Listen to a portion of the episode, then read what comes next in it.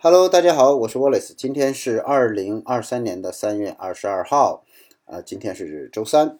那今天跟大家录的这期节目呢，主要讲一个案例啊。那么通过这个案例呢，也分享一下，把这个马耳他在各个申请学校的环节需要注意的事项呢，跟大家也呃互动一下。呃，今天早晨接到的一个电话，这个电话呢是一个母亲。然后呢，就问自己的孩子是二零零八年的，呃，这个出生的一个孩子啊，几月份我就不说了。那么他呢，这个现在呢是移民公司给他做的规划，呃，这个规划的是他从现在。开始呢，在九呃三月末的时候要入境，然后呢读到九月份的一个语言。这个孩子大家现在他是满十五周岁，由十五到十六周岁的方向去了。那么在九月份的时候呢，他要进到公立学校的十一年级，然后去读。呃，后边呢，呃，这个家长他本来是想这个移民就是为了孩子的教育嘛，所以呢，呃，他一直想。让他这个移民呢，把这个教育给他说清楚，大学怎么去规划。但后期呢，就一直没有，他就呃通过我们的这个四零零电话呢打过来，正好是我接的。那么在乍听起来呢，也算是有一个安排啊。那我说你最后你想进哪个学校呢？他说想进马大啊，呃是比较理想的啊，没有办法，那边说。呃，也可以进这个 QS，呃，也可以进这个 AMCAST 和 ITS。呃，乍听起来啊没有问题，对吧？但呢，我又揪几个细节。我说，如果您确实想了解的情况呢，当然要尊重一下您的这个呃移民中介给您做的规划。但同时呢，有几个点您需要注意一下。呃，根据您孩子现在的情况啊，我说您现在的目前在哪个这个学习阶段了？在国内？啊，他说我们现在在中国的初中的三年级，啊，初中的三年级，呃，现在呢，呃，在这个移民公司的建议下，他已经办理了退学，就准备来到马耳他。啊，我说呢，这个可能有移民公司的考虑啊，但通常情况下呢，如果是我们给您规划，我会建议您在初三的时候呢，呃，不要轻易的退学啊，因为他已经就差几个月了。所以呢，就初三就应该去，呃，把初中的毕业证拿到。为什么要拿到初三毕业证？因为初三的毕业证加上完整的初中的成绩单，可以在申请马耳他大学的时候申请免除第二外语，这是很重要的一项工作，大家一定要记住。在这里呢，分享一个很重要的信息点：如果您想上马耳他大学，那么，国内一定要有初中的完整成绩单，加上初中毕业证，不要在初三的这一年辍学，或者是退学，或者是在初三这一年迫不及待就来到马耳他，因为当你申请马大的时候，你缺少材料，这个你就会非常痛苦。第二个，如果孩子在国内的英语基础不好，没有必要读十一年级。啊，因为十一年级几乎都是考试，为考试做准备，相当于中国的高三一样。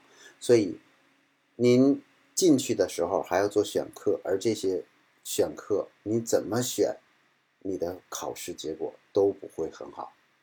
作为国际学生，您完全可以不参加 SEC 的考试。那有些家长说：“哎呀，那我不参加 SEC 考试，我以后考大学怎么办？”考大学。需要你的初中毕业证去证明你学过中文作为二外就够了，然后你的这个十二十三年级的主修课决定了大学的专业，然后在申请大学的时候参加考大学的这个呃入学考试，你达到标准就可以直接上马大了。那上十一年级的坏处是什么呢？上十一年级的坏处，第一个。你一定拥有你在参加了这个考试之后，一定拥有一个非常不好的结果，这个结果会在你国外的教育履历之中一直都存在。第二个，你错失了一年强化真正应该学好英语的时间，那么当你第二年再去学英语的时候，你是不是就耽误一年了，又晚了一年进入到十二年级？而我再告诉大家一个。当你再晚一年的时候，有一些学校已经不招收你这个年龄段的学生了。比如圣爱德华，你大于十八岁，他就不招你了。所以你用你的年龄把你自己未来上学的机会就拖没了。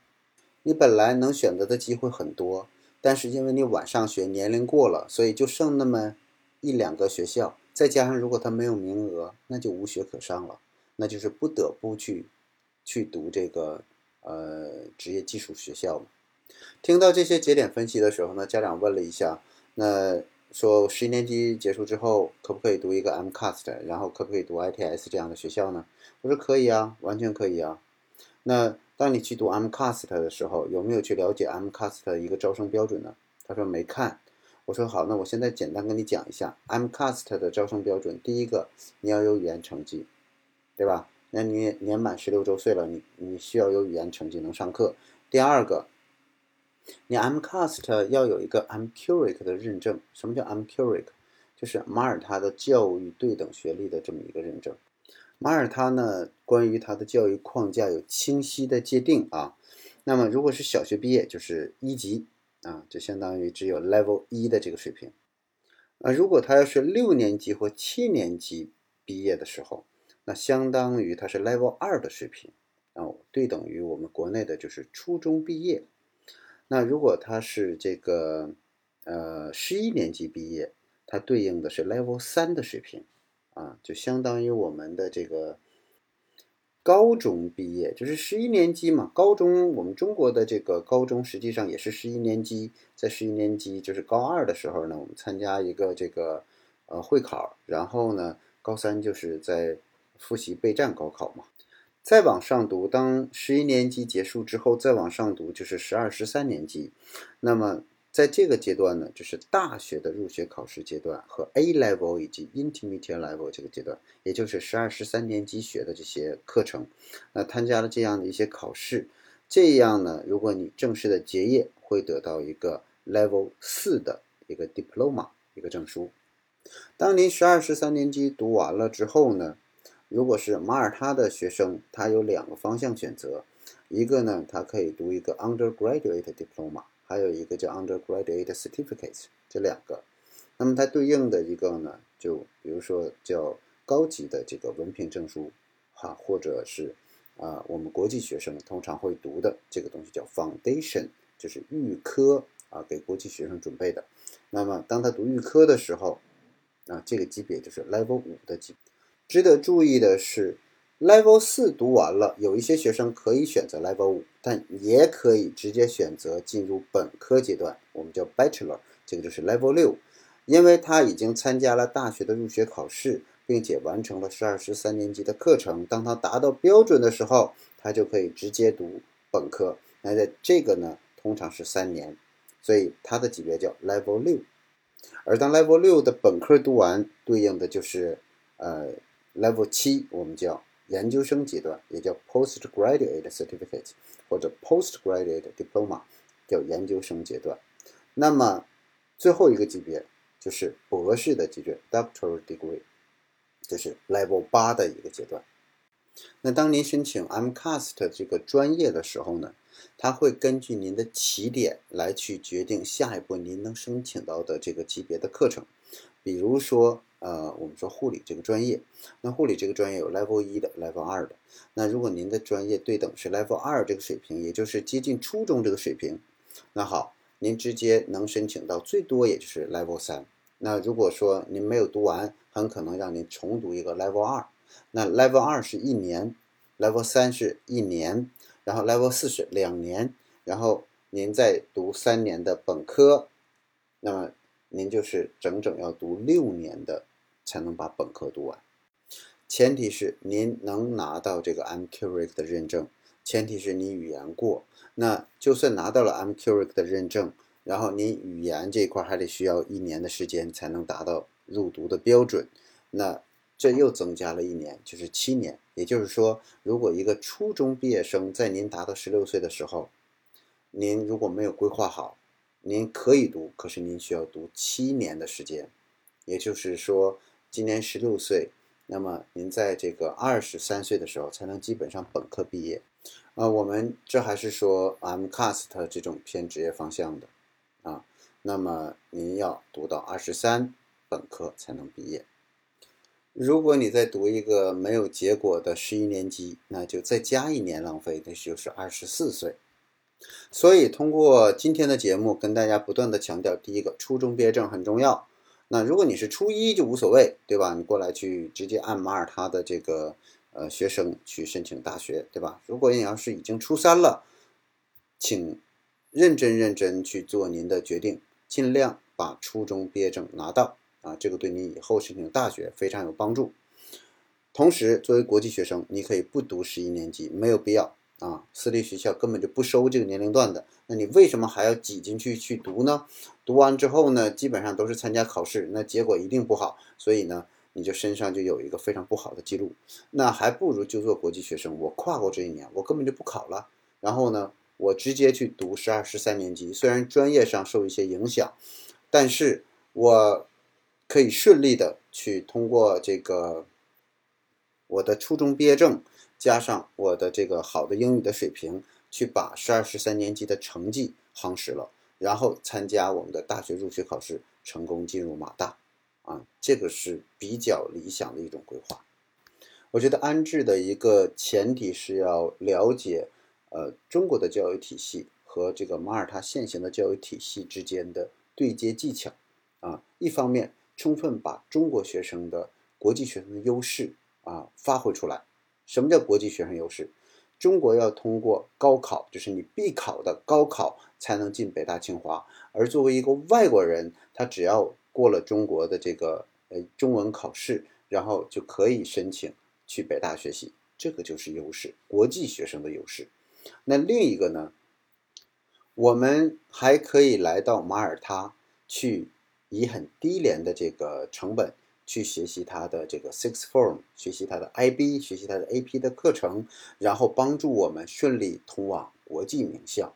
所以这就是把两把把两个身份的优势充分的发挥出来，把两种教育体制的优势充分的结合并发挥出来，最终就一个目的嘛，就是让孩子有一个更好的教育的机会，对吧？同样一个孩子。那么在国内可能是个专科的水平或者普通本科水平，你这么一安置，那他就能进一些世界名校。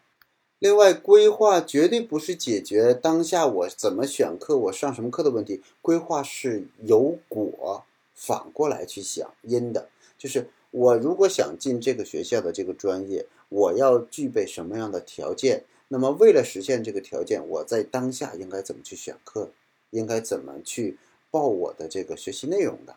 专注我的学习内容和学习方向的，这些是为了以后上那个学校而做的准备，所以我们一定要清晰它的录取标准。大学的录取标准清晰了，我才知道我当下在十二、十三年级选课的时候的选课方向，我才知道为了达到大学录取标准，我的大学入学考试要怎么去考，我要拿到什么样的成绩，我才算合格。这个是一个规划的思路。所以，做一个教育安置的规划，它是系统性的，绝对不是说单纯的解决你一个入学的问题，或者单纯解决一个你能上学的问题，它是一步步环环相扣的。所以，只有呃有很多东西是要三四年、五六年之后，你才会觉得哦，这个规划太有价值了。当时我准备了这个材料，呃，所以我现在就省了很多心，否则你就会亡羊补牢。然后呢，顿足捶胸，对吧？亡羊补牢之后，顿足捶胸。哎，当初其实很简单的、很小的成本就能解决的问题，现在把它变大了，就是以后解决这个问题的成本、时间成本、金钱成本、精力成本就都会被啊无限的放大。好了，这里就是今天的全部的内容，我们改天再聊。